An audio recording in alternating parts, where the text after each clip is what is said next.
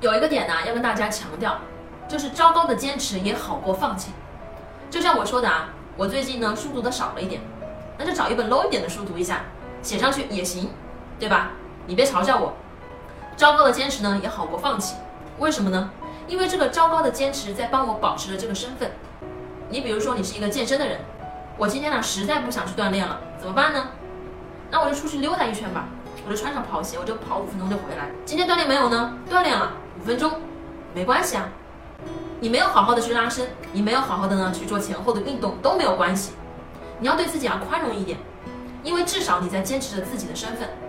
但是你知道另外一句话呢更残忍，说呢当连续两次放弃以后，就是一个坏习惯的开始，就是你连续两次放弃这个好习惯，就代表着这已经是一个坏习惯。